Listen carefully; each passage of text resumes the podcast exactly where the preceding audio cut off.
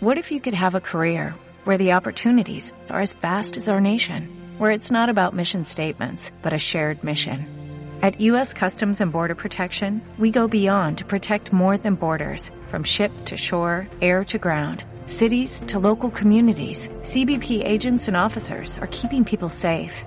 Join U.S. Customs and Border Protection and go beyond for something far greater than yourself. Learn more at cbp.gov/careers. Y en las últimas noticias, el ejército ha quemado la última librería de la ciudad.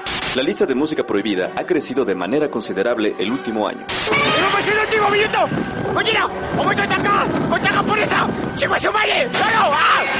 ¡Seguimos informando para Freak News! Transmitiendo desde la capital del imperio, Freak Noob News, lo último que queda.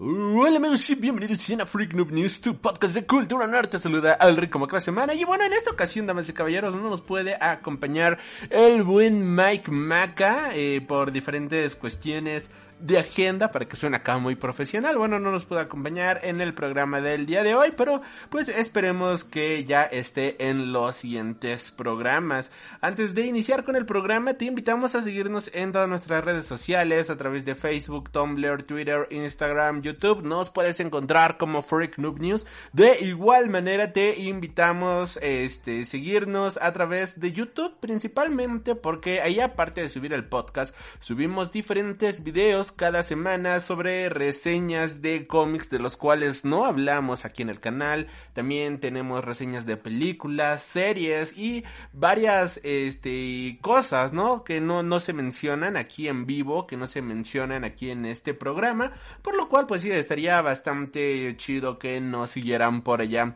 También si estás escuchando este programa a través de Spotify, iBox, iTunes, Mixcloud, TuneIn y demás, puedes suscribirte para que de esta manera no te pierdas ningún programa nuevo cada semana, pero sobre todo también te, invitamos a que nos sigas a través de Twitch. Nos encuentras como AlriFreak, que de hecho era, es la cuenta donde subo gameplays, pero dije, bueno, pues también una de ahí hay, que empezar a, a, subir los podcasts y esto es prácticamente todos los jueves, en teoría a las 6 de la tarde, para que de esta manera pues puedas estar comentando con nosotros completamente en vivo el programa de cada semana, puedas seguirnos, puedas este estar aquí conviviendo con nosotros cada jueves de cada semana y estés de los primeros en escuchar este programa. Eh, obviamente, 6 de la tarde, en teoría, de hora de la Ciudad de México. Una de la mañana, creo que sería en España más o menos. Ya por último, para cerrar con los comerciales de esta semana, te invitamos a visitar nuestra tienda en línea en donde encontrarás mercancía 100% oficial de tus películas, bandas y superhéroes favoritos, todo a excelentes precios. Eh, hacemos envíos a toda la República Mexicana, también envíos al extranjero y eh, si eres de la Ciudad de México, pues puede, podemos hacer entregas personales aquí en esta ciudad para que pues puedas tener tus playeras de tus bandas, cómics y películas favoritas, todo como siempre a excelentes precios, toda la mercancía 100% oficial, 100% licenciada.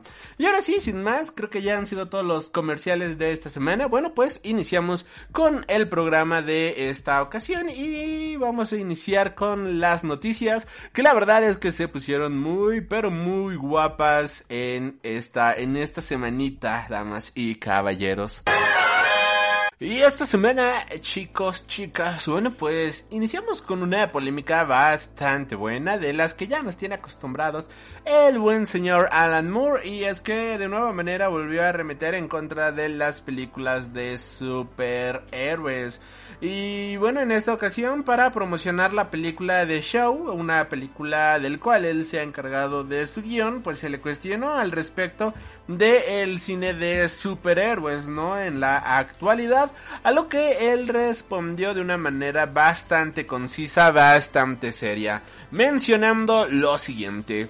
Todos esos personajes han sido robados de sus creadores originales, todos. Hay una larga lista de fantasmas esperando detrás de ellos. No tengo ningún interés en los superhéroes. Fueron una cosa inventada a finales de los años 30 para niños y son un entretenimiento perfectamente buenos para ellos.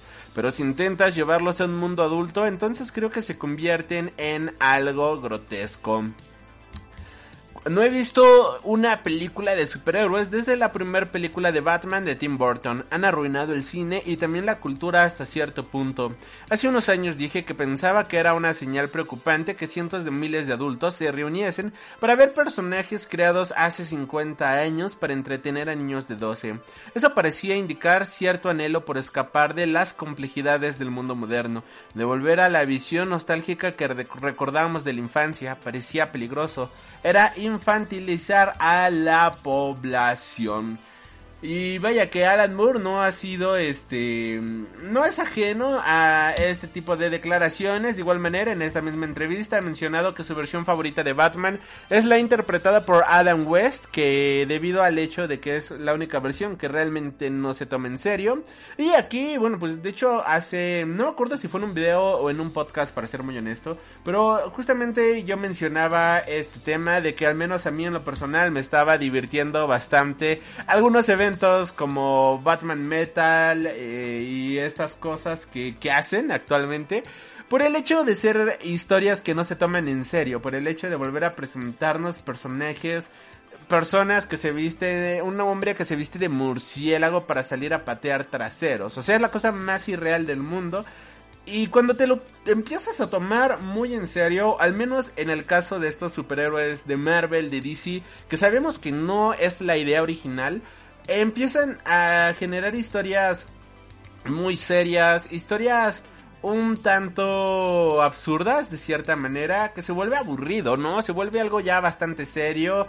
Y desde mi punto de vista, para eso yo no leo estos cómics, ¿no? Si yo quisiera leer algo serio, si yo quisiera leer algo quizás más profundo, pues obviamente no me voy a poner a leer a un Spider-Man o a un Batman o a un Superman, ¿no? Que aunque tienen sus momentos serios, oscuros, que tienen este su lado pues quizás más adulto, no creo que este sea el caso. O sea, realmente no creo que hayan eh, que, que, que, que, soporten tanto, tanta seriedad, por decirlo de cierta manera. Es algo que discutíamos aquí hace un par de semanas. Y que por eso me gustaban todas estas historias completamente irreales en donde teníamos a Carnage, ¿no? Liderando a un culto y todo mundo convirtiéndose en simbionte, donde teníamos que todo Manhattan se tenía poderes arácnidos, en donde tenemos que Batman es prácticamente un dios, todas estas historias que de hecho a muchas de las personas ya más mayores que ya se toman quizás las cosas muchísimo más en serio les molesta, siento que les molesta precisamente por eso, por la propiedad que ya llegan a tener estas personas, ¿no? Que dicen, es que cómo es posible que Batman este se enfrente a Darkseid, ¿no? Cuando le teme a un payaso y es como, carnal, son cómics, vamos a relajarnos, vamos a divertirnos, vamos a ver cómo Batman tiene un absurdo plan para absolutamente todo y cómo es el ser más perfecto del universo. Vamos a ver cómo Spider-Man se enfrenta al Green Goblin, vamos a ver todas estas cosas, vamos a divertirnos con estos cómics, ¿no? Para leer algo serio, bueno, pues podríamos leer Super Gods, podríamos leer Preacher, podríamos leer The Boys, podríamos leer Crossed, obviamente no cómics de la editorial, ¿no? O si ya nos queremos ver más hipsters, bueno, pues vamos a leer un Swamp Ding de Alan Moore, ¿no? Vamos a leer un Animal Man de Grant Morrison, vamos a leer un Doom Patrol, vamos a leer algo de estas historias. No, todo esta historia pop comercial y es algo que me gustaría que también nos dejaran sus comentarios al respecto. ¿Ustedes qué opinan sobre estas historias? ¿Sobre qué, qué, qué, qué opinan sobre estas declaraciones del tío Moore? Eh, que también debo de mencionar que se me hace un poco ilógica su declaración de convertirlo en algo serio cuando él mismo tomó, por ejemplo, a Batman e hizo The Killing Joke, ¿no? Que es una historia súper seria, que es una historia súper oscura. Cuando él mismo tomó a Swamp Thing y lo convirtió en un ente cósmico, metafísico, bastante adulto, cuando él tomó varios conceptos de superhéroes en historias como Super Ten, en historias como Tom Strong, en cómics como también Miracle Man, sobre todo Miracle Man, o sea, que es la cosa más estúpidamente adulta posible. Y que ahora se queje con esto, es como, señor Moore, ya tome a su, a su Lulú de cartón y siéntese, por favor.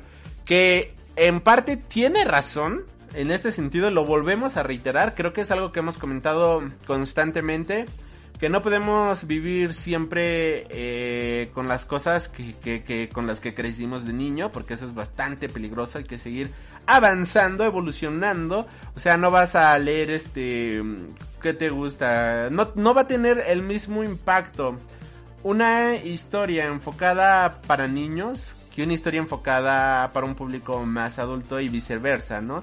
Y cuando los adultos solamente están consumiendo un producto para niños, sea el producto que sea, pues entonces obviamente se van a quejar porque van a decir que este no es lo suficientemente serio, que arruinaron a sus personajes de la infancia, etcétera, cuando no se dan cuenta de que son ellos mismos los que ya deberían de cambiar ese switch para decir, ok, yo ya hago un ejemplo muy claro lo que sucedió con la película de Scooby Doo muy recientemente que muchas personas dijeron, no, es que ese no es Scooby-Doo, es que arruinaron Scooby-Doo, ese no es el Scooby-Doo de mi infancia, etcétera.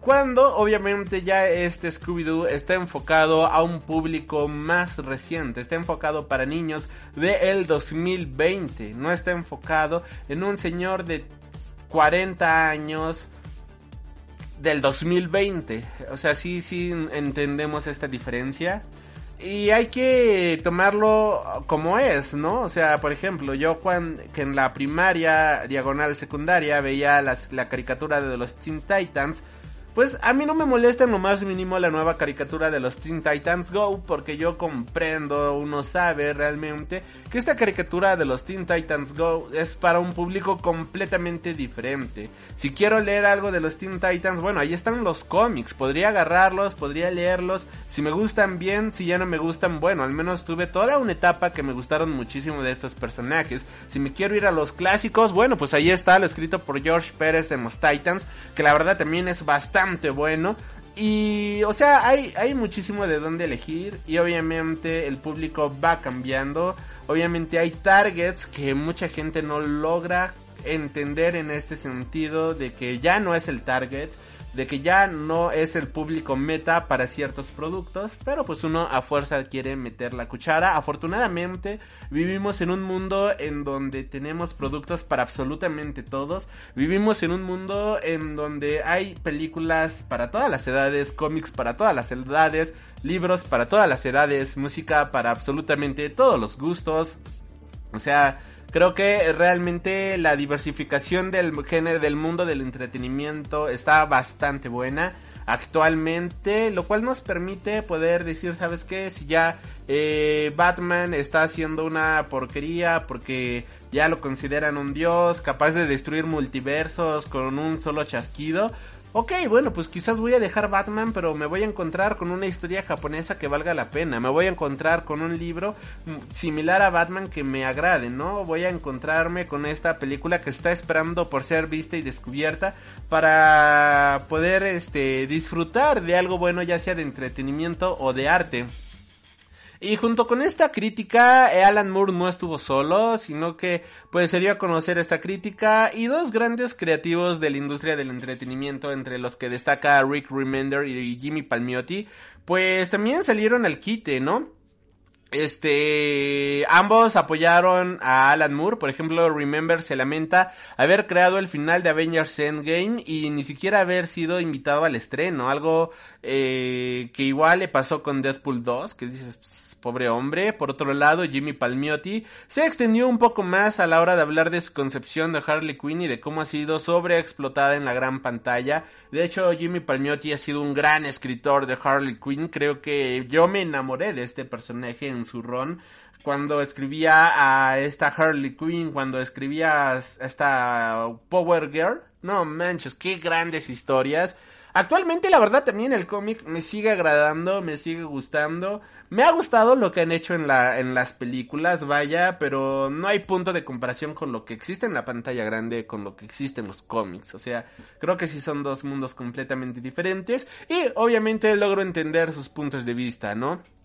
Logro entender a qué se refieren, logro entender cuál es su molestia debido a que ellos son grandes escritores que le tienen muchísimo amor y muchísimo afecto a los personajes con los cuales han trabajado. Ok, ponle que no, que no lo hayan creado, que no los hayan, este, que no sean el creador tal cual del personaje, pero que han tenido gran importancia en estos personajes y que sus historias de cierta manera han sido trasladadas a la pantalla grande y ver cómo eh, Hollywood pues ha transformado sus ideas, para hacerlos en algo vulgar, un entretenimiento de cierta manera un poco vulgar, pues creo que sí daría cierto coraje, ¿no? Como creador, como creativo, como persona en el medio, pues sí, te das cuenta de que están tomando conceptos que están, eh, están como prostituyendo estos conceptos que al final de cuentas no está absolutamente nada, nada, nada chido. Y pues así son las cosas, ¿no? Y pues también Rick Remender ya tiene rato, no sé si actualmente esté haciendo algún cómic para Marvel o DC, la verdad es que lo desconozco muchísimo. Pero pues ha hecho muchísimas cosas bastante buenas para este Image Comics.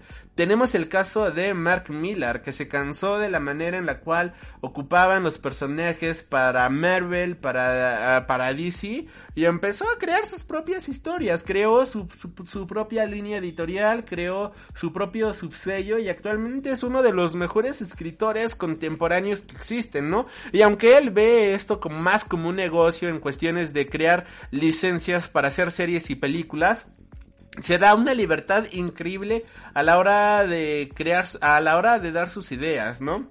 Y vaya, de Alan Moore, pues muchísimos se quejan de que, de, de, de, de, de, de lo que opina en el género de los superhéroes, pero también es una persona que si somos muy honestos, nunca estuvo tan metida en el género superheroico. O sea, sí tiene grandes obras, muy buenas como Watchmen, grandes obras como The Killing Joke, como Miracle Man, como Swamp Thing, pero en lo que más destaca Alan Moore siempre han sido en las obras independientes, siempre ha sido en lo que él genera de manera quizás con más libertinaje, por ejemplo, este From Hell, Promethea posiblemente, ok, sello vértigo, pero vaya ahí, Lost Girls, maldita sea, este cómic super erótico que es, ah, una belleza en el arte, en la historia, en todo. Y obviamente del cómic del que hablaremos hoy, Fashion Beast. Así que, pues así las cosas, déjanos sus comentarios al respecto de este tema. Como siempre, es un gran placer leerlos absolutamente a todos ustedes. Continuando con las noticias, pero ahora dentro del mundo más general de las series y demás, tenemos que el creador de la serie de The Boys, Eric Kripke, o sea, de la serie de televisión, no de los cómics, que los cómics son creados por Gar Ennis y Derek Robertson. Bueno, pues ha mencionado el pasado domingo a través de su cuenta de Twitter varias cosillas con respecto de la nueva temporada de The Boys y bueno, se espera que la tercera temporada pues sea la más violenta y brutal de las de, de, de, la serie hasta el momento. Sobre todo por la llegada de Soldier, Soldier Boy, personaje que se será interpretado por Jason Ackles, que como ya sabrán quien ha leído los cómics, es un personaje que se podría decir que viene siendo uno de los pilares más importantes de The Boys, con un poder bastante fuerte, vaya, es como una parodia muy muy muy descarada del Capitán América y que de hecho tiene un poder muy similar a el poder que tiene este mm, Patrick, ¿cómo se llama? Homelander. Así que pues se espera, se esperan buenos conflictos, se espera brutalidad a todo lo que da. Yo en lo personal pues sigo esperando que adapten, que se atrevan a adaptar, que tengan que tengan lo suficientes para poder adaptar Heroes Games, que es el volumen 5 o 6, si no me equivoco, de The Boys, que, que, que, que es, vaya, vaya, vaya, es una brutalidad ese cómic. brutalidad en todo el sentido de la palabra que nos explica qué ocurre cuando los superhéroes se reúnen para un crossover. Así que, que espero, espero que nos adapten algo de Hero Games porque sí, sí, sí, sí, quiero ver el mundo arder, así de simple. Continuando con las noticias, ahora pasando este al mundo del cine, pues Joaquín Phoenix ha firmado para ser Napoleón en Kid Bag, la nueva película de Radley Scott, la cual estará siendo producida por 20th Century Studios. Y esta será la primera vez que Joaquín Phoenix trabaje con Ridley Scott desde que hace 20 años estuvieran juntos en Gladiador. Sin duda alguna, una de las películas más aclamadas del cineasta en la que Phoenix interpretó al despiadado Komodo. Habrá que ver cómo va esta película, mientras por el momento este Ridley Scott ya tiene todos los preparativos para Gucci, película que contará con un reparto ah, de la talla de Lady Gaga, Adam Driver, Jared Leto, Al Pacino y Robert De Niro, y cuyo rodaje comenzará el próximo marzo de 2021 en Italia.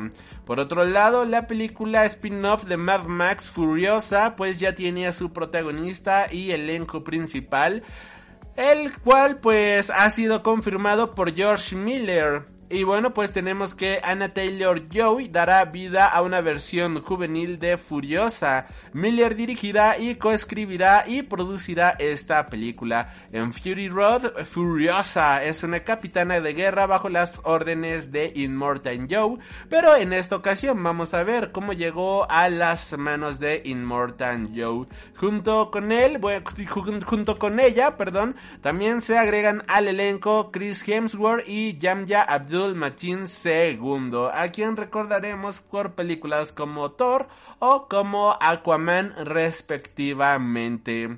Hablando de series, pero ahora del lado mm, Disneyita de la fuerza.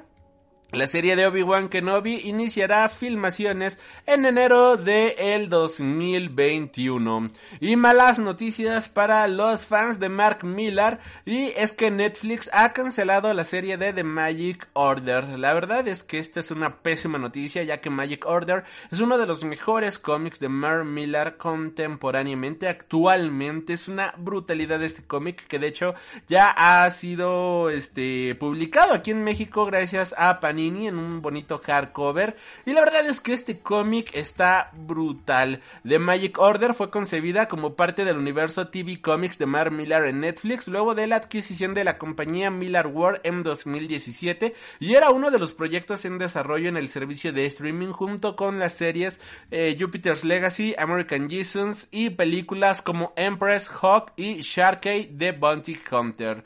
Eh, por el momento no sabemos cómo vaya continuar el Miller War, pero lo que sí sabemos es que Jupiter's Legacy es por el momento la única película que está en desarrollo, serie, perdón, y pues se espera su estreno para algún momento del 2021, mientras que Empress Hawk, Sharky, The, The Bounty Hunter, eh, y demás, pues continúa, continúa en un gran veremos. Y pues hablando del Miller War, apenas Panini, aquí comercial no pagado, pues acaba de volver a publicar Starlight en pasta dura. Así que si tienen la oportunidad de comprar Starlight, de verdad es una joya. Ya aquí en el podcast ya hablamos de esta saga. Si no me equivoco, fue el programa 50, 51 más o menos, que de hecho le dedicamos varios programas, como un mes seguido a puros cómics de Mark Miller.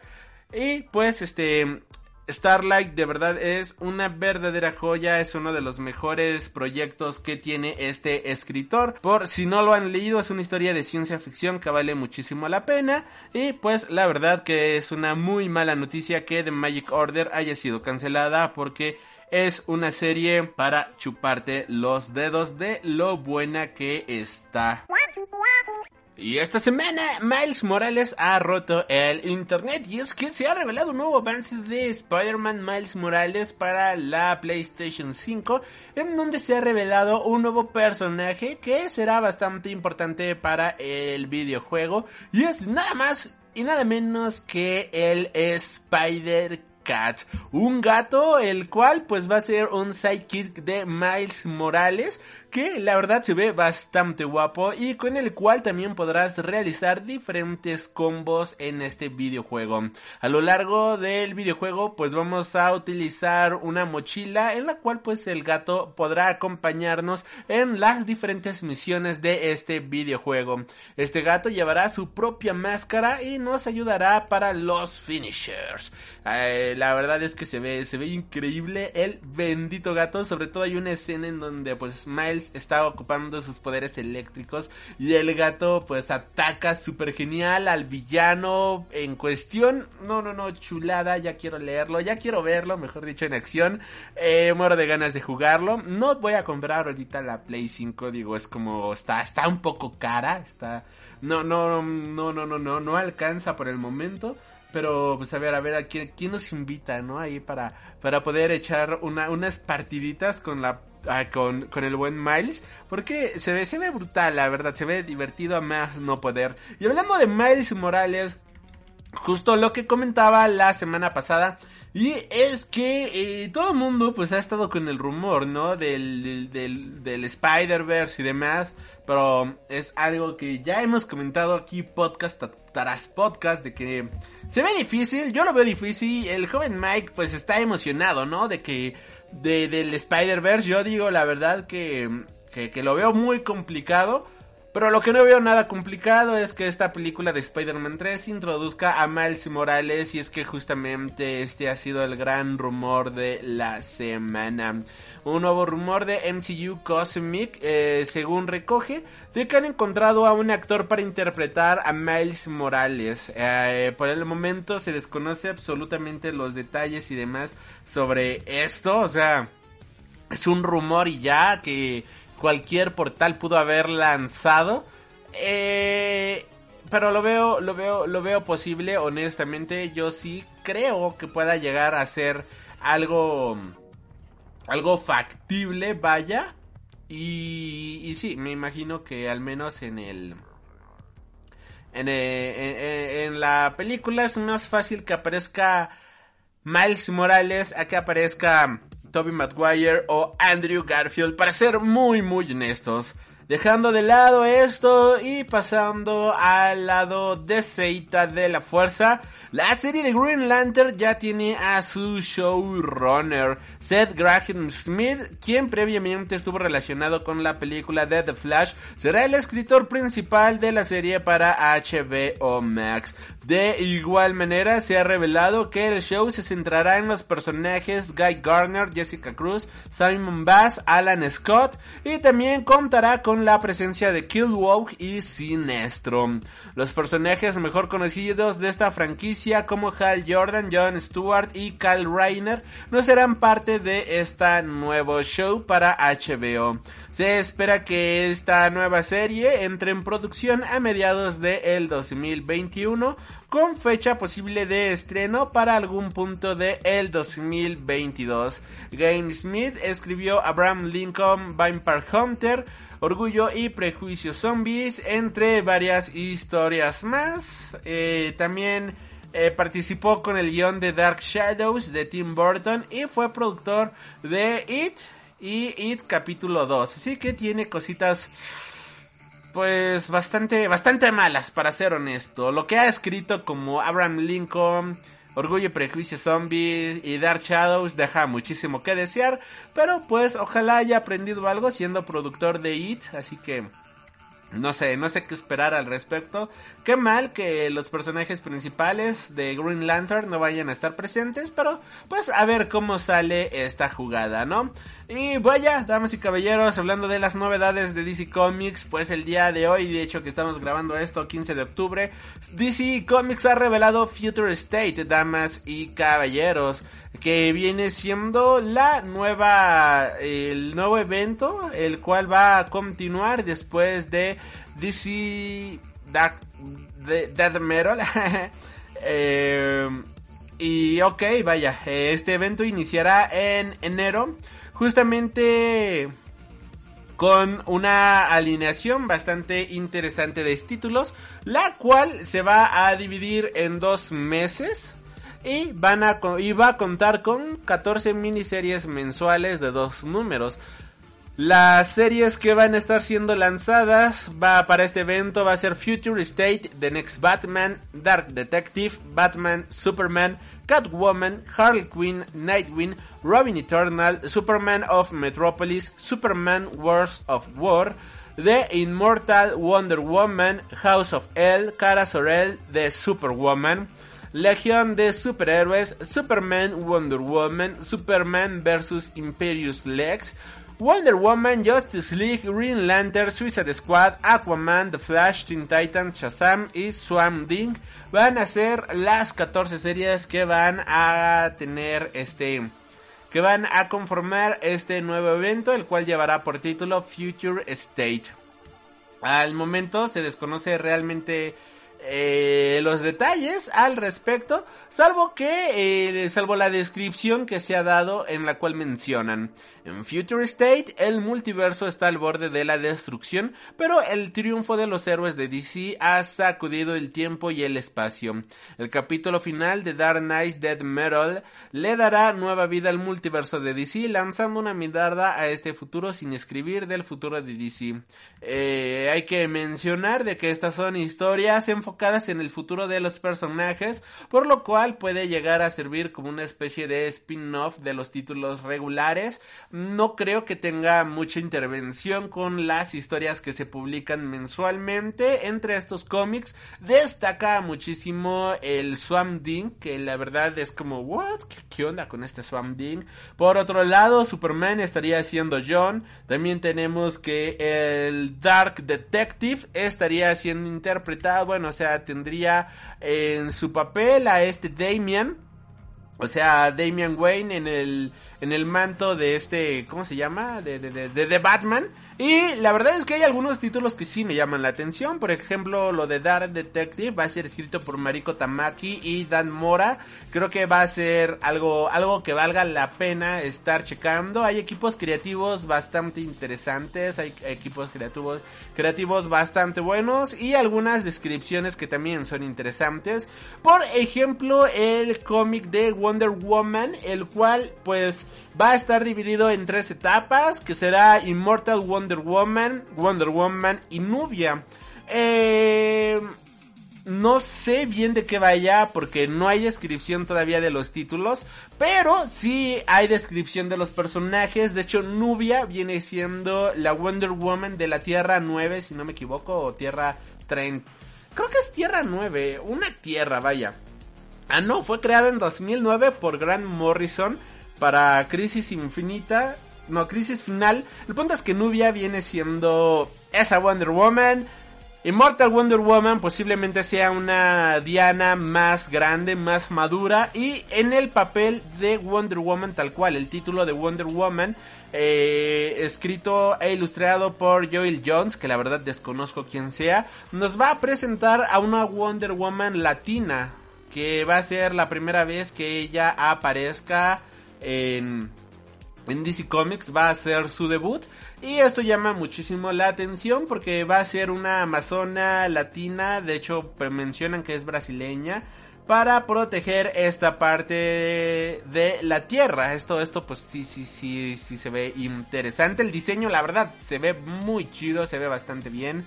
Eh, por parte de Batman vamos a tener los one shots de The Next Batman por John Ridley, Nick Darrington y Laura Braga. Outsiders por Brandon Thomas y Sumit Kumir. Arkham Knight por Paul Jenkins y Jack Hebert. Batgirls por Vita Ayala y Yannick. Y Gotham City Sirens por Paula Sevenhurst y Emanuela La.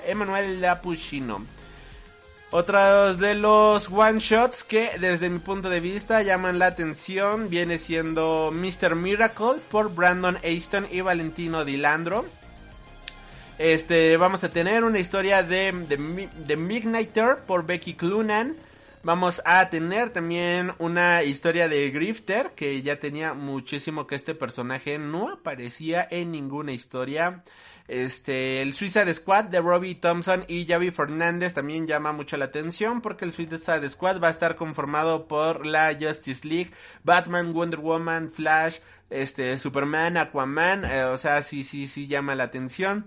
Este, vamos a tener una alineación completamente nueva de los Teen Titans. En general parece un evento entretenido, parece que van a estar experimentando con varias cositas. También todo el evento al estar enfocado en el futuro de DC Comics, pues tiene una mirada muy cyberpunk, tiene una mirada muy futurista que este pues está muy de moda actualmente, o sea, es una este es un estilo visual que ahorita con los videojuegos, con las películas y con el boom que tiene el género del cyberpunk actualmente, pues sí este llama muchísimo la atención en la estética y es algo que está imitando al parecer de buena manera DC Comics.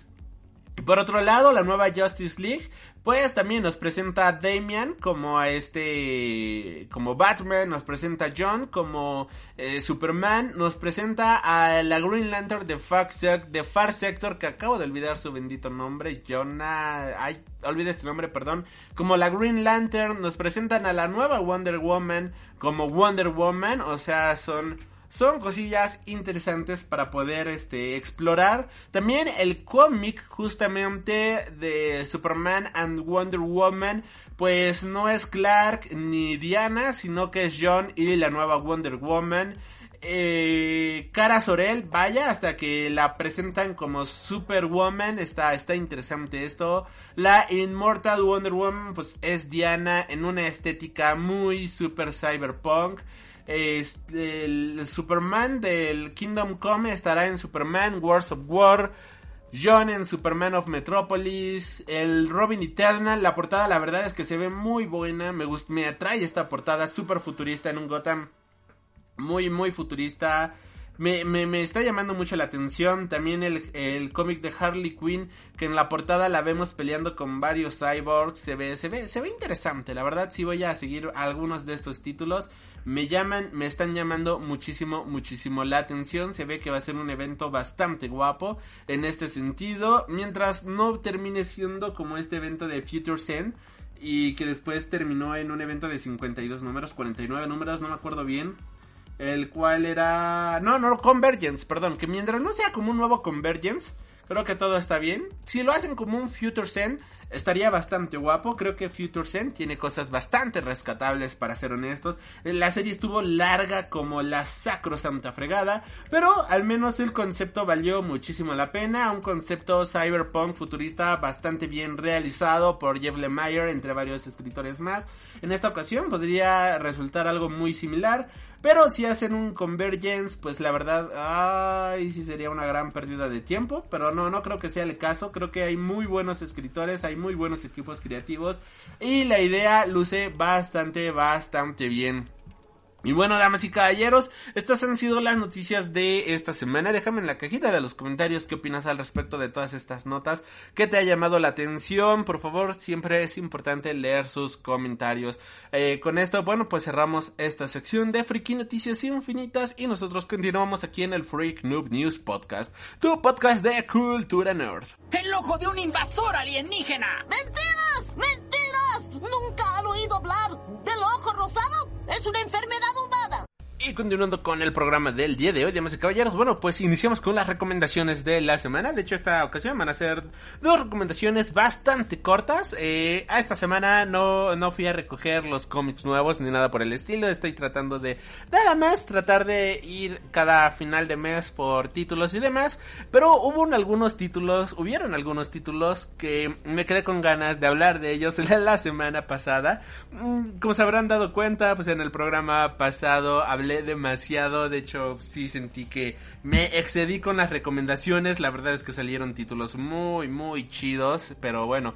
Em, uno de los títulos que quiero recomendar es uno de los últimos lanzamientos de Panini, que viene siendo Kanata no Astra, que es un manga ilustrado y creado principalmente por Kenta Shinohara, que en la hipnosis podemos leer.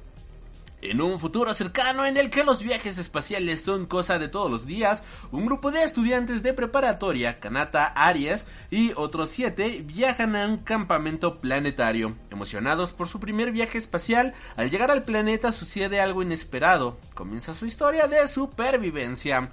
Aquí vamos a tener prácticamente que este manga viene siendo el manga del Among Us, que algo raro sucede, este viaje interplanetario se empieza a convertir en una pesadilla, pero empieza a convertirse en algo muchísimo más oscuro cuando nos damos cuenta de que esto parece ser un sabotaje, más que un simple error, más que una simple coincidencia.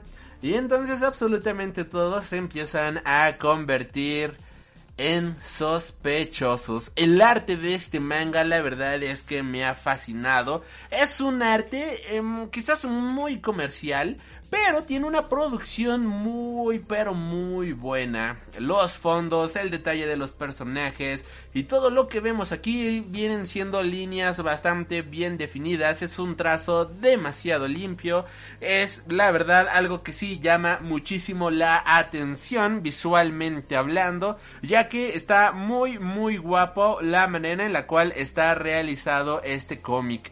Por otro lado, cada personaje que aparece aquí tiene una personalidad bastante única. Me encanta de que traten de poner a un sospechoso cuando absolutamente todos tienen motivos para ser sospechosos. Desde quienes son los más este huraños, por decirlo de cierta manera, desde los personajes más antisociales hasta los personajes más sociables, todos, todos, todos al parecer tienen diferentes motivos para poder ser los sospechosos de qué diablos está ocurriendo en esta nave.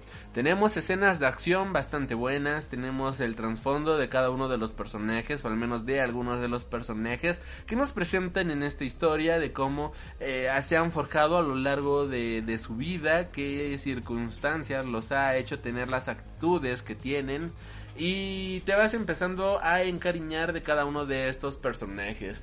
Empiezas a sospechar de un personaje y posteriormente te das cuenta de que otro personaje puede llegar a ser más sospechoso. Algo que me gustó mucho de esta historia es que empieza como una ópera espacial, como si fuera a tratarse de una obra de ciencia ficción bastante buena, bastante relax, muy teenager, mientras que lentamente empieza a sentirse como una obra que empieza a manejar el suspense de una forma muy pero muy orgánica y considero que esto es algo en algunas ocasiones difícil de lograr, que no es algo que todos los autores digan, ah ok, esto es bastante fácil el pasar de un género a otro. Y esta obra de Kanata Nuestra lo logra de una manera muy pero muy buena y muy orgánica. Las escenas de acción son muy buenas, o sea, acción que transcurre en cada uno de estos planetas. El diseño de personajes me ha fascinado, la nave, las naves, todo, todo, todo, considero que está creado bastante bien y sí, es un gran cómic, es un gran manga, mejor dicho. Solamente van a ser 5 números si no me estoy equivocando. Y como dato curioso, este manga de Kanata Noastra en 2019 ganó a mejor anime revelación, mejor historia corta. Eh, tiene varios premios en su haber, por lo cual es una obra ya que tiene reconocimiento a nivel japonés, reconocimiento a nivel internacional. Yo no lo conocía, no había pegado tanto esta obra de Kanata Nuestra, al menos aquí al mercado mexicano. Finalmente Panini lo está trayendo, así que si pueden darle una oportunidad, si es algo que llama muchísimo, muchísimo la atención.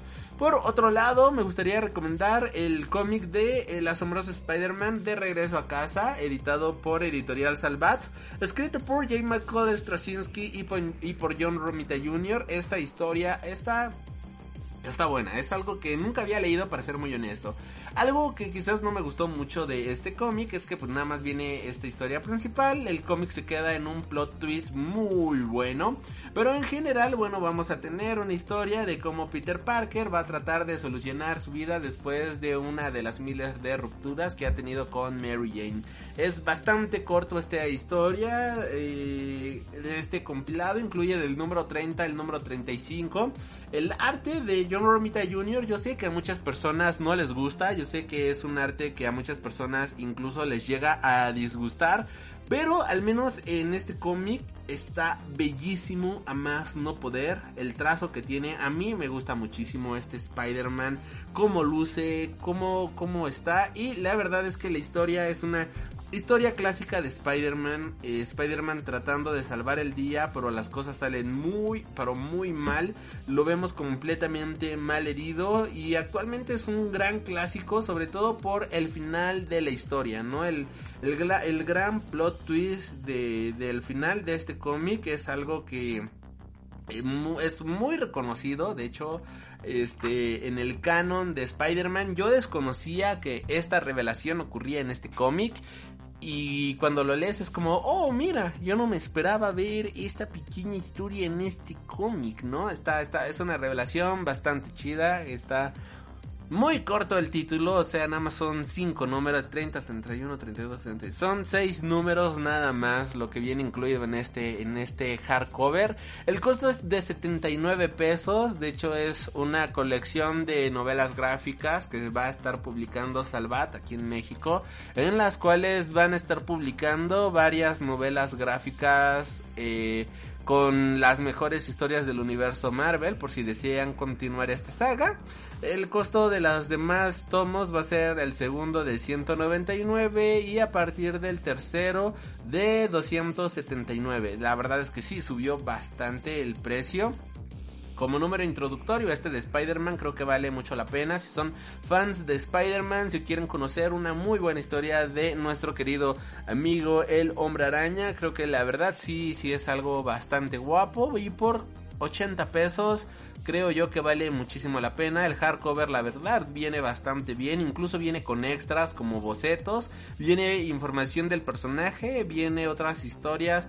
Bueno, o sea, te recomiendan también otras historias claves de Spider-Man. O sea, no solamente se queda en eh, ya leíste esta historia, gracias, ¿no? Sino que viene diferente arte de las portadas, diferentes eh, bocetos, como bien menciono, y pues viene, ¿no? Un, una, un pequeño breviario sobre los orígenes de Spider-Man, sus momentos más asombrosos, ¿no? Por ejemplo, destacan, bueno, viene como pequeños resúmenes de la muerte de Gwen Stacy, el traje negro, la última cacería de Craven, la boda de Spider-Man, Maximum Carnage, la saga del clon, de, del clon, eh, Civil War, Superior Spider-Man, Spider-Verse y Absolute Carnage como las historias quizás más...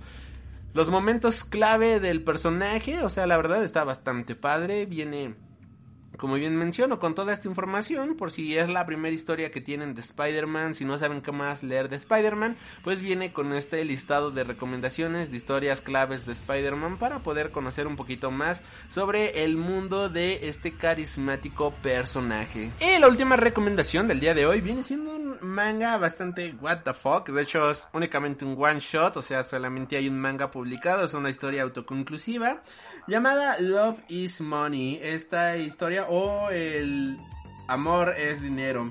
Esta viene siendo un manga eh, que podría entrar en el género de la comedia, en el género del what the fuck, en el género de la fantasía, en el género del yaoi, en la cual vamos a tener que hay un chico que decide salirse de su casa, eh, finalmente dice, bueno, pues me voy a independizar, voy a a valerme por mí mismo, pero el pobre hombre no tiene nada de dinero eh, en su mano, vaya, se salió así de improviso, de hecho por lo que nos cuentan a lo largo de la historia, nos damos cuenta que no es la primera vez que hace esto, y entonces está vagando ahí por Japón, encuentra un lugar donde puede hacer una entre por azares del destino, algo bastante cagadísimo que eh, da bastante risa, encuentra una este un lugar como para hacer una entrevista de trabajo, llama la atención que es la el distrito rojo de Japón, como bien sabrán los distritos rojos de las diferentes ciudades, pues se refieren como al distrito del sexo, por decirlo eh, en otras palabras. Eh, y entonces él se da cuenta que ahí hay una oportunidad de trabajo y piensan que este chico va ahí para a una entrevista de trabajo lo cual pues no, él solamente llegó ahí por azares del destino, por simple error, por simple casualidad. Y bueno, pues resulta que va a un prostíbulo prácticamente y dices, ok, pero lo que llama la atención es que resulta que cuando una chica se acerca a él, bueno, pues las cosas empiezan a, a tornarse bastante, bastante extrañas y él se revela como realmente es y resulta de que él es un demonio y ni siquiera, posiblemente él ni siquiera sabía que él era un demonio eh, hasta que empieza a sentir estas influencias, pues se le empiezan a salir los cuernos, le empieza a salir la cola y demás. Y el dueño de este lugar le llama muchísimo la atención porque resulta que el dueño del lugar es un ángel. Aquí empieza una disparidad bastante super mega ultra what the fuck en donde tenemos a un ángel que es el dueño de un prostíbulo en la tierra y de que es la persona más pervertida del mundo, mientras que el demonio es la persona más tranquila y más pachona que te puedas imaginar. De hecho, da muchísima ternura porque él ni siquiera sabía que era un maldito prostíbulo y entonces está completamente asustado y es aquí cuando el ángel se da cuenta de que, oye, espera, tú no venías a la entrevista de trabajo, no venías a probar tus talentos, por decirlo así, talentos entre comillas. Es como, no, ¿qué ya les está ocurriendo aquí? ¿Qué está pasando, no? Y, ah, esto, esto es un prostíbulo. Y él como, ¿es un qué? Y es como, maldita sea, yo soy virgen, ¿no? Como, ¿cómo es posible que llegue a este lugar? Y hay una relación bastante cagadísima, o sea, literalmente te cagas de la risa por todo lo que ocurre. Es, eh, no es un manga para todos, tomando en cuenta de que tenemos un prostíbulo, tenemos que se, se, se, se toman por el sacrosanto carajito el concepto de los ángeles y de los demonios, que todos estos conceptos quizás eh, que muchas personas lo tomen con muchísimo respeto, bueno, pues aquí es como, bueno, vamos a burlarnos y vamos a cambiar papeles, ¿no? De que aquí el ángel sea el, el lujurioso de la historia, sea como entre comillas el malo y el demonio sea el pobre inocente que no se imaginaba absolutamente nada de esto. El manga está escrito eh, en formato de una comedia de sátira, o sea, un humor un, bastante ácido, vaya, por todas las circunstancias que manejan. En algunos momentos se puede llegar a sentir un tanto no pornográfico, pero pues sí, este, si llegan a ver ciertas partes del cuerpo, vaya, como es normal en estos, en estas situaciones, pero nada del otro mundo, o sea, posiblemente si ya leyeron Gigant de Panini Comics, que viene siendo el cómic que una actriz porno es una superheroína, que también se le ven los pechos en el manga, si ya leyeron eso, pues creo que aquí este te encuentras con exactamente lo mismo. Hay personajes que en algunas escenas se le llegan a ver los pechos, al diablo se le llega a ver el paquete y las, las, las pompas. Debo de ser muy honesto, cuando le leí sí fue un super what the fuck, qué diablos estoy leyendo.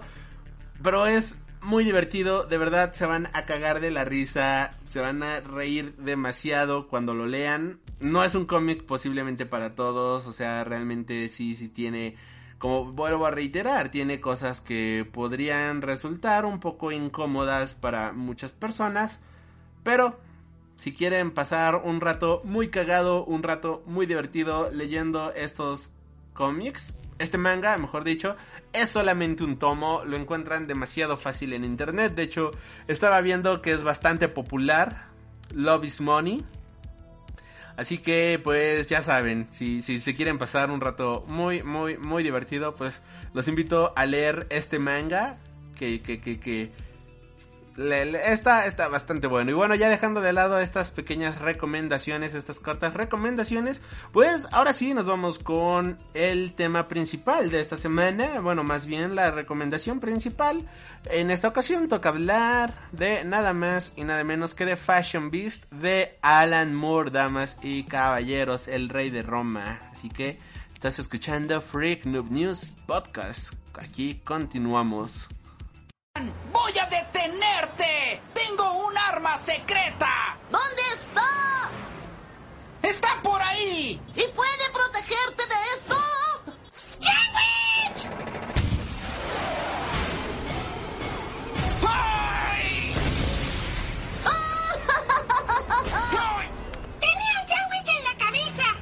Y en esta ocasión, justamente hablando de El Rey de Roma, o sea, de Alan Moore, bueno, pues vamos a hablar un poco al respecto de Fashion Beast, uno de los últimos cómics publicados por Panini Comics aquí en México, escrito por justamente Alan Moore, que la verdad nos presenta una historia bastante interesante. De hecho, esta es una miniserie de 10 números, bueno, una serie limitada de 10 números, publicada originalmente en el año de el 2012 por la editorial Avatar Press. Y esta fue una creación de Alan Moore junto con Mike Malcolm McLaren para quien para quien no lo ubique fuera productor fuera compositor músico escritor y demás que estuvo trabajando una muy buena etapa de su carrera junto a nada más y nada menos que los Sex Pistols. Esta historia nos va a presentar un tratamiento sobre qué diablos ocurriría si eh, la, la, historia de la Bella y la Bestia tuviera un tratamiento un poquito más sombrío, un poquito más oscuro como lo que le gusta al buen tío Moore, ubicada en un futuro distópico donde la población vive atemorizada por la, la posibilidad de la guerra nuclear, Fashion Beast propone una revisión postmoderna del mito de la Bella y la Bestia la historia nos va a presentar a Dolce King, un travesti, o eso parece, que se encarga del guardarropa de un club nocturno y sobrevive en un mundo decadente gracias a su afinidad con la moda impuesta por un misterioso diseñador conocido como Celestine. Convertida en modelo y maniquí, su vida y la de Johnny Taylor, un modisto de Celestine, sufrirán un dramático giro cuando descubran el saldo de mentiras, terror y violencia que impregnan el mundo de la moda. Con esta historia de 280 páginas, Alan Moore hace una crítica muy pero muy intensa al mundo de la moda y de igual manera nos presenta algo hermosamente siniestro, una crítica al consumismo bastante guapa. Que, que, vale la pena revisar. Hablando un poquito de la historia, este Malcolm McLaren le había pedido a Alan Moore eh, si podía trabajar en un guion de La Bella y la Bestia, una versión moderna de La Bella y la Bestia en los años 80.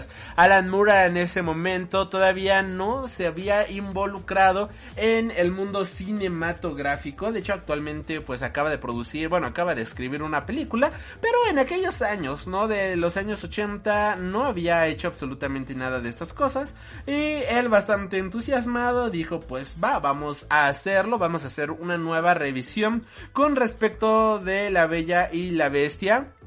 Llamó muchísimo la atención este trabajo ya que era un proyecto que salía por completo de lo convencional, pero tristemente fue un proyecto que jamás vio la luz. Eh, en esos años, pues Alan Moore estaba en el tope de su popularidad. Eh, recientemente acababa de ser publicado Watchmen, se estaba publicando Swamp Thing, acababa la publicación de Before Vendetta, o sea, Alan Moore estaba ah, en su tope de popularidad, al menos en los cómics mainstream de Estados Unidos. Y esto pues llamó muchísimo la atención de muchos productores. Y fue hasta el año 2010 cuando uno de los productores ejecutivos de Avatar Press se hicieron con el script, vaya, de Beauty and the Beast, este, eh, este guion realizado por Alan Moore. Y se le preguntó a Alan Moore que qué le parecía la idea de poder realizar esta historia, pero ahora en una versión de cómic. Alan Moore bastante reacio, bastante este necio, vaya ya en la actualidad decidió consultarlo con Malcolm McLaren, a lo que él aceptó, de hecho fue una de sus últimas decisiones en vida porque falleció tan solo un par de años después. Eh, no estoy seguro si él alcanzó a ver publicada, bueno, finalizada, finalizado este cómic, de hecho diría que no, de él aquí viendo las fechas, pues Malcolm falleció el 8 de abril del 2010, o sea, cuando todavía se continuaba trabajando en este cómic, falleció dos años antes de que pudiera concluir la historia, tristemente, pero al menos en vida todavía logró dar este luz verde a este proyecto. Así que Alan Moore decidió empezar a trabajar junto con Anthony Judson, quien es un escritor que de hecho ha, ha, trabajado anteriormente con Alan Moore y que la verdad es un escritor británico bastante bueno, ha hecho novelas, ha hecho videojuegos, como bien menciono, él ha adaptado diferentes historias eh, de diferentes este, medios y al mismo tiempo pues ya había trabajado anteriormente con Alan Moore, por lo que este era una opción bastante bastante buena, bastante este lógica que lo escogiera él. Así que Anthony Judson empezó a adaptar el guion original de Alan Moore a una historia para el mundo de los cómics. Posteriormente se decidió que el artista sería Facundo Percio, la verdad es que fue una muy buena elección ya que este artista logra de muy buena manera concretar un estilo muy cinematográfico al medio de los cómics, logró entender el concepto original y llevarlo a las viñetas de una manera súper orgánica. Y le da un tratamiento demasiado cinematográfico como si literalmente estuvieras viendo un una película impresa, lo cual le da muchísimos puntos y muchísimo valor a este cómic. Y es así como llegamos a la historia de Dolcegun, Celestine y Johnny Terr. Algo que me encantó de la descripción de personajes, la manera en la cual fueron concebidos por el mismo Alan Moore, es que en la descripción Dolcegun es una mujer que parece un hombre transvesti y Johnny Terr es un hombre que parece una mujer transvesti. Esta descripción me ganó desde un momento porque es algo que tiene muchísimo juego en lo visual a lo largo de la historia, en donde ambos personajes parecieran de dos mundos completamente diferentes, pero que tienen una peculiaridad que los une y esto al menos a mí me encantó por completo. Doll, según como bien mencionábamos aquí en esta pequeña introducción, viene siendo una chica que se dedicaba a, a, ser recepcionista en un club. Ella era la persona encargada de recibir la paquetería de la persona encargada de estar recibiendo chalecos, abrigos y demás en este club de mala muerte.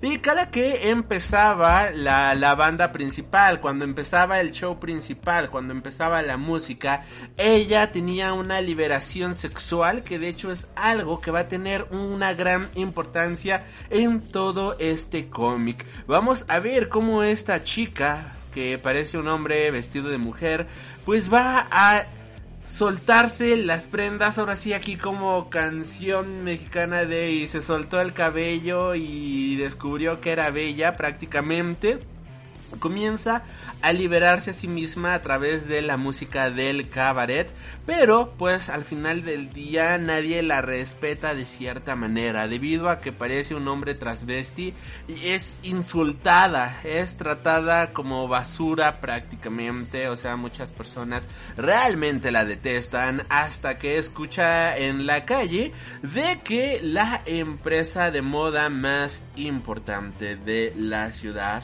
va a estar realizando pruebas a modelos para de esta manera conseguir a su nuevo modelo estelar. Poder conseguir quién va a ser la nueva cara de la empresa y ella dice, bueno, sabes que aquí tengo una vida de la fregada porque diablos no lo intentamos. Esta empresa liderada por Celestine que viene siendo uno de los modistas más importantes de esta ciudad, de esta sociedad, que de hecho rige a toda esta población, llama la atención que una chica con estas características pues vaya a hacerse la prueba. Y entonces media ciudad va a hacer la prueba. Tenemos igual aquí la historia de una chica que está completamente operada, que ha ido a, en múltiples ocasiones a hacerse, a, a hacer la prueba para hacer la nueva modelo, pero nunca lo logra, jamás logra pasar. Y una vez que esta doll hace la prueba, queda seleccionada, como la nueva cara de Celestine, la nueva cara de esta empresa. Hasta este momento nosotros podríamos llegar a pensar de que, ok, esto se empieza a tratar de un cómic de moda, vamos a, a encontrarnos, ¿no? Con, con este mundo eh, de la moda, por decirlo de cierta manera.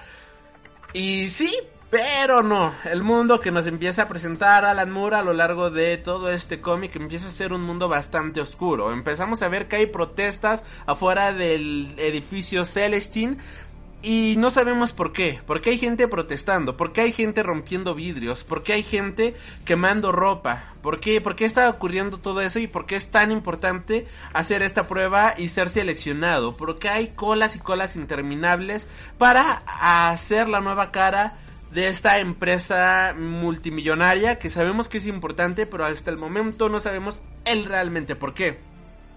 Es aquí cuando Celestine queda seleccionada para sorpresa de absolutamente todos por la belleza tan extraña que posee esta chica.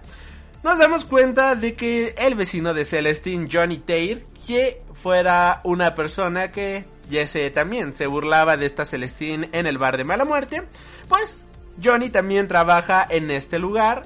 Resulta que va a ser el modisto de Celestine. Digo, va a ser el modisto de esta doll. Y de esta manera, bueno, pues empiezan a tener una amistad y enemistad bastante buena.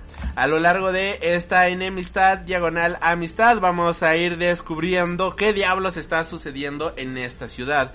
Y es que vivimos en un mundo que está jodido en un mundo que está en plena eh, en plena guerra. La guerra existe y tenemos que el invierno simplemente es lo único que queda en esta tierra. Estamos viviendo en un invierno nuclear. Ya el sol no sale, las nubes de radiación son las que cubren toda la ciudad y es este momento en el cual la historia da un giro de 180 grados porque estamos viendo la decadencia total de un mundo ilustrado de una manera tan poética que se convierte en una obra fascinante a la vista.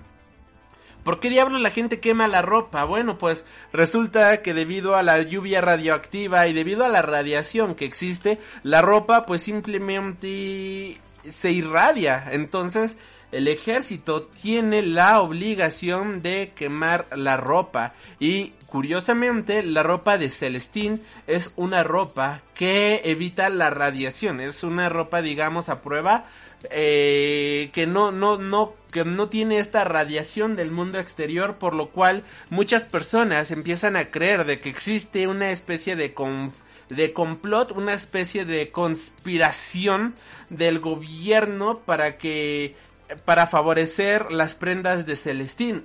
Y entonces Celestín es el que dirige la manera en la cual el mundo va a vestirse. Celestín dirige la manera en la cual va a ser la nueva tendencia de consumismo. Pero mucha gente lo odia, mucha gente lo detesta. Y pues aquí empezamos a ver cómo se empieza a regir el mundo de la moda y cómo diferentes personas se encuentran detrás de esta realidad. Vamos a tener a dos viejitas que son pues dos señoras de que van a representar lo más antiguo, lo más este conservador de la sociedad. Mientras que por otro lado tenemos una visión más moderna con este Johnny que ve en los vestidos de Celestine pues simplemente un conservadurismo que debería de dejar de existir, solamente ve represión, solamente a través de la ropa, que son vestidos tras vestidos, telas tras telas, este Johnny nos explica y podemos ver cómo a través de estos dibujos podemos ver cómo existe cierta represión sexual, cómo vivimos en una sociedad bastante reprimida y cómo la empresa número uno en ropa en esta sociedad que no se nos explica ni el tiempo ni en dónde ocurre. De hecho, la moneda son euroda, eurodólares, o sea, no sabemos si ocurre en Estados Unidos o en Europa, no sabemos nada de esta sociedad, solamente lo que nos presentan vive en una sociedad bastante reprimida en muchos sentidos, en una sociedad que eh, ha caído presa de la guerra, una sociedad que no se permite libertinajes y también podemos ver como este Johnny es el único que viste ropas más livianas, es el único que se da la libertad de ocupar shorts, de ocupar minifaldas, por decirlo de cierta manera, de usar ropa sin mangas, Mientras que todos los demás se la pasan viviendo a través de vestidos completamente clásicos, que se la pasan viviendo a través de escondiéndose a través de la ropa, reprimiéndose quienes son realmente.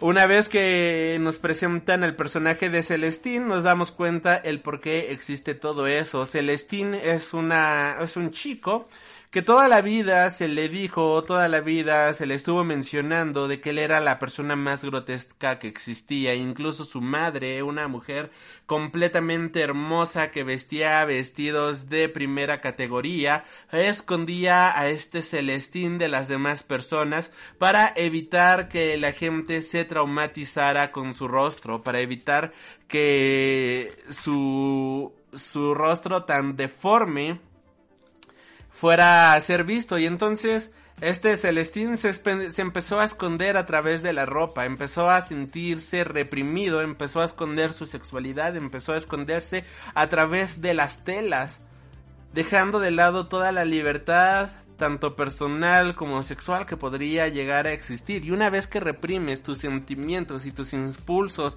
más naturales y más humanos, pues entonces solamente empiezas a fabricar a una máquina, una máquina de conservación, una máquina bastante conservadora de la peor manera posible. Y es aquí donde llega un punto bastante bueno de este cómic en donde descubrimos que realmente Celestine no es un monstruo. Que el monstruo al final del día realmente siempre fue su madre, pero él siempre vivió en este engaño. En un engaño que el mundo le hizo creer en un engaño que la sociedad lo eh, que, que, se envolvió no en un engaño y que la sociedad también ha vivido en esta en este mundo en el cual las corporaciones o al menos esta corporación ha dictado cómo se deben de vestir todas las personas. Y cómo todo esto empieza a llegar a un hartazgo, cómo este mundo tan conservador tiene que acabar, cómo se tiene que dar paso a nuevas costumbres, cómo se tiene que dar paso a nuevas tradiciones. Y al final es bastante explosivo. Aquí vemos cómo Alan Moore crea una crítica a la industria del consumismo y no solamente a la industria del consumismo y la moda, sino una crítica a cómo todas las personas que controlan el entretenimiento actual y lo que hacemos actualmente no son más que personas mayores que viven atrapados en una época que simplemente ya dejó de existir. Y cómo se tiene que dar paso a un mundo nuevo, cómo se tiene que dar paso a una sociedad completamente nueva y diferente, dejando el estilo de vida antiguo para que pueda florecer lo nuevo. Y aunque vivimos en el invierno nuclear de esta sociedad, ¿cómo se puede hacer una liberación tanto social como sexual? De una manera bastante poderosa, de una manera bastante increíble y la verdad creo que este es un mensaje muy poderoso de este cómic y es bastante triste como este cómic escrito en los años 80 se siga manteniendo tan pero tan vigente actualmente. De hecho Alan Moore fue la persona encargada de hacer la introducción de este cómic hacer el prólogo y a lo largo de todo este prólogo nos, nos empieza a contar la manera en la cual nació la historia de cómo Malcolm le sugirió la idea de hacer una nueva versión de La Bella y la Bestia en una sociedad atemporal que puede haber existido hace 20 años o que puede llegar a existir dentro de 100 años, en donde el mundo literalmente no sabemos en qué lugar del mundo estamos. Y, y me sorprende la manera en la cual se sigue manteniendo tan pero tan vigente. Algo que menciona Alan Moore, me voy a tomar la molestia de leerlo, es que dice, y aquí estamos ahora, en 2013, con la obra completa, que por fin aparece bajo una forma nueva en un siglo nuevo. Si en algún momento me preocupó la recepción, en ningún caso fue en relación con el talento de los autores que se ocupaban del proyecto. Desde hace mucho tiempo, Anthony Judson es mi primera opción para adaptar mi trabajo de un medio a otro y en Fashion Beats resolvió muchas escenas y muchas escenas complicadas y típicas del cine con una imaginación y un aplomo maravilloso. La superposición de diferentes bandas sonoras en las escenas iniciales, que en aquel momento parecía un logro acústico que solo podría alcanzar apropiadamente alguien con el historial probado de Malcolm, es un ejemplo excelente del tipo de soluciones inteligentes con las que Anthony responde a dificultades que de lo contrario resultarían insuperables.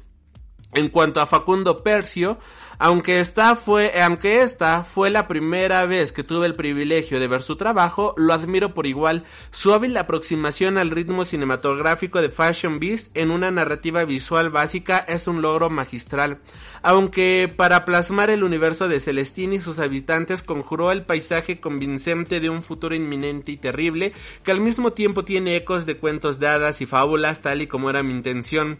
Como antes comenté, esta es la obra, esta es la primera de mis obras que puedo apreciar como si el autor fuera otro. Entonces, debo decir, basándome en lo que estos dos caballeros consiguiendo, consiguieron, que soy bastante bueno. No, mis más mismos temores respecto a Fashion Beast tenían que ver con cómo la historia pudo haber envejecido, dado el tiempo que transcurrió entre su concepción y su ejecución. Conservaría nuestra fantasía especulativa de finales de los 80 sobre un mundo de la moda del que sabía lo mínimo algún sentido para un público moderno en un mundo moderno. Sin embargo, cuando leía las pruebas de cada número individual del cómic, empecé a comprender hasta qué punto esta fantasía especulativa se adelantó a su tiempo. Cuando iniciamos el trabajo del mundo de la pasarela, parecía en el peor de los casos una diversión frívola, que nos distraía de los problemas más sustanciales de una era de determinada y que no tenía ninguno de los toques morbosos y góticos que dan sus atmósferas a Fashion Beast. Eso era, por supuesto, antes de que el atentado contra Gianni Subraya la violencia y la obsesión que acechaban en los márgenes de la industria y antes de que el suicidio de Alexander McQueen revelara la oscuridad y desesperación que existen en su colorido y florido corazón.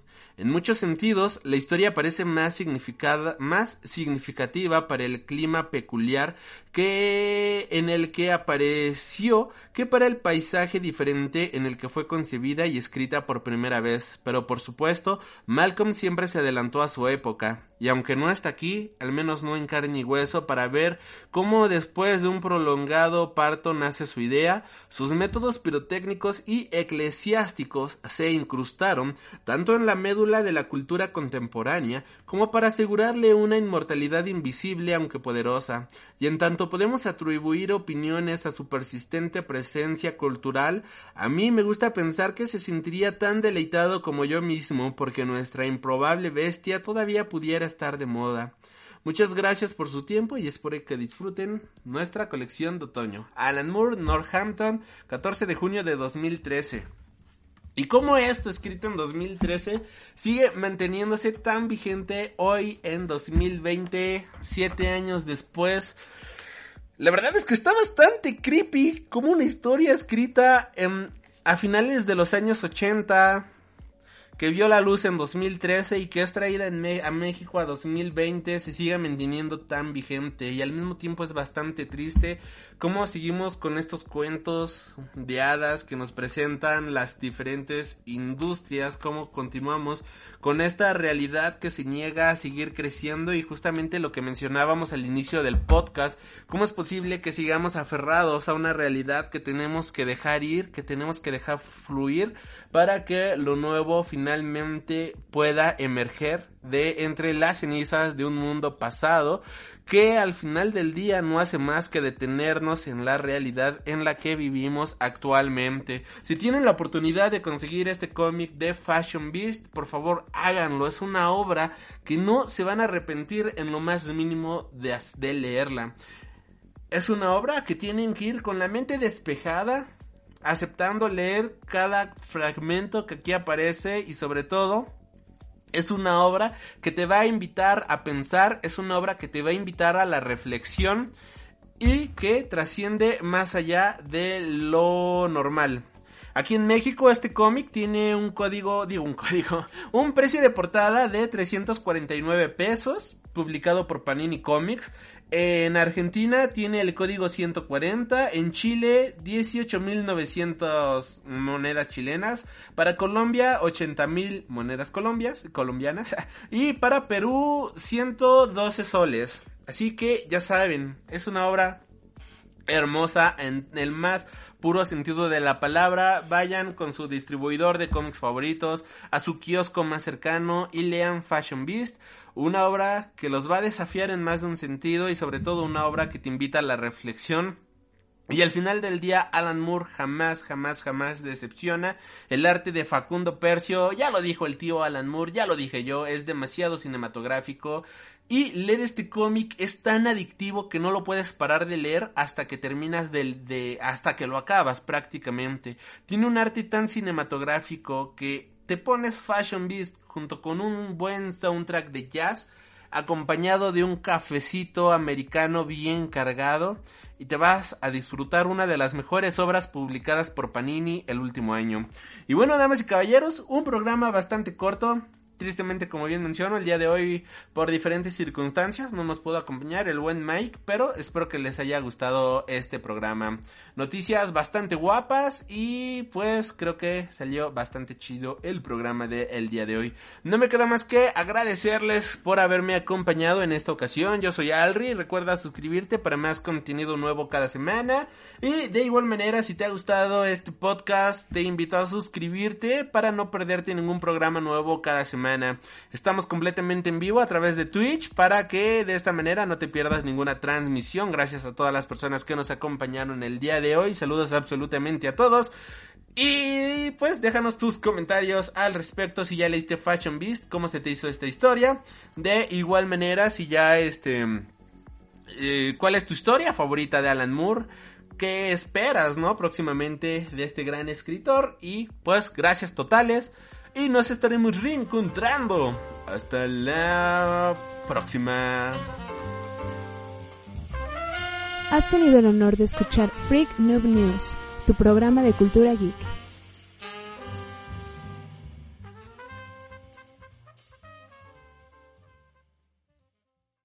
¿Te preocupas por tu familia? Entonces, ¿por qué darles solo huevos ordinarios cuando pueden disfrutar de lo mejor? Eggland's Best, los únicos huevos con ese delicioso sabor fresco de granja, además de la mejor nutrición, como 6 veces más vitamina D, 10 veces más vitamina E y 25% menos de grasa saturada que los huevos regulares, además de muchos otros nutrientes importantes. Así que, dales los mejores huevos. Eggland's Best, mejor sabor, mejor nutrición, mejores huevos.